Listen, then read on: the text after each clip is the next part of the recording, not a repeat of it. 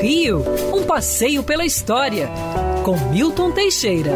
Bom dia, Mário. Bom dia, ouvintes. Tenham todos uma ótima semana. Estamos nos despedindo de novembro, entrando em dezembro, mês do Natal.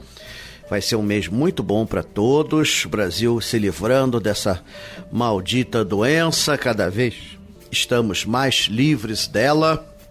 Agora tem essa influenza aí, mas nada comparado ao terror que nós já passamos. Ah, isso tudo vai ser em breve história do Brasil. Mas falando em história do Brasil, vamos falar de uma data muito importante. No dia 2 de dezembro de 1825, nascia em São Cristóvão um dos maiores brasileiros que este país teve a honra de possuir.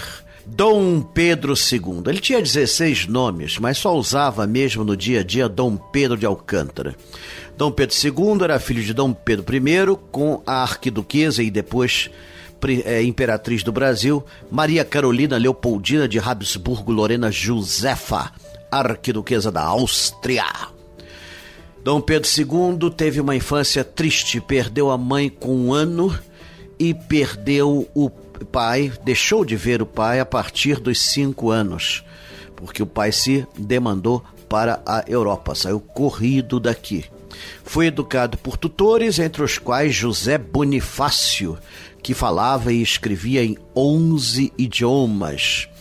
Dom Pedro II acordava às 5 horas da manhã, assistia à missa às 6, estudava até o meio-dia, jantava uma hora e depois entretinha conversa inteligente com sábios e doutores até às 17 horas. Às 18 ceava e depois ia dormir. Não é a infância de uma criança. Ele mesmo dizia: Não tive infância. Não aparece sorrindo em nenhuma pintura e em nenhuma foto. Envelheceu rapidamente. Aos 25 anos já tinha barba. Elevado ao trono com pouco mais de 15 anos, em 1840 foi coroado em 18 de julho de 1841 na Igreja do Carmo da Antiga Sé, a mesma onde ocorrera a coroação de seu pai, Dom Pedro I. Dom Pedro II fez um governo prudente e praticamente absteve-se de governar. O país sofreu uma reforma constitucional em 1834 é, passamos a ser parlamentaristas, era o parlamento que mandava. Você tinha um presidente do Conselho de Ministros, que equivalia a primeiro-ministro, esse escolhia os ministros. E, na verdade, Dom Pedro II se, se dignava apenas a aprová-los ou desaprová-los. Geralmente aprovava. O resultado é que tivemos quase 50 anos de progresso e paz, infelizmente sob o estigma da escravidão Durante anos e anos, Dom Pedro II nada pôde fazer. Apesar de odiar a escravidão, ele era cercado de escravocratas por todos os lados. Os ministros eram escravocratas, os políticos eram escravocratas, as maiores fortunas do país eram escravocratas. Então não, não pôde se dar ao luxo. Deu inicialmente muita força ao Barão de Mauá, que construiu navios para o Brasil, construiu a primeira ferrovia, fundou o Banco Mauá mas depois, por insistência dos cafeicultores, o cerceou, levando à falência em 1879.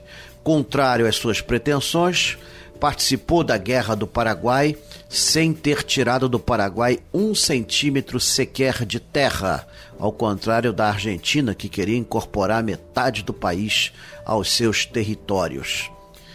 No geral, foi um governante justo depois de 1850 não assinou mais penas de morte, que foram abolidas desde então.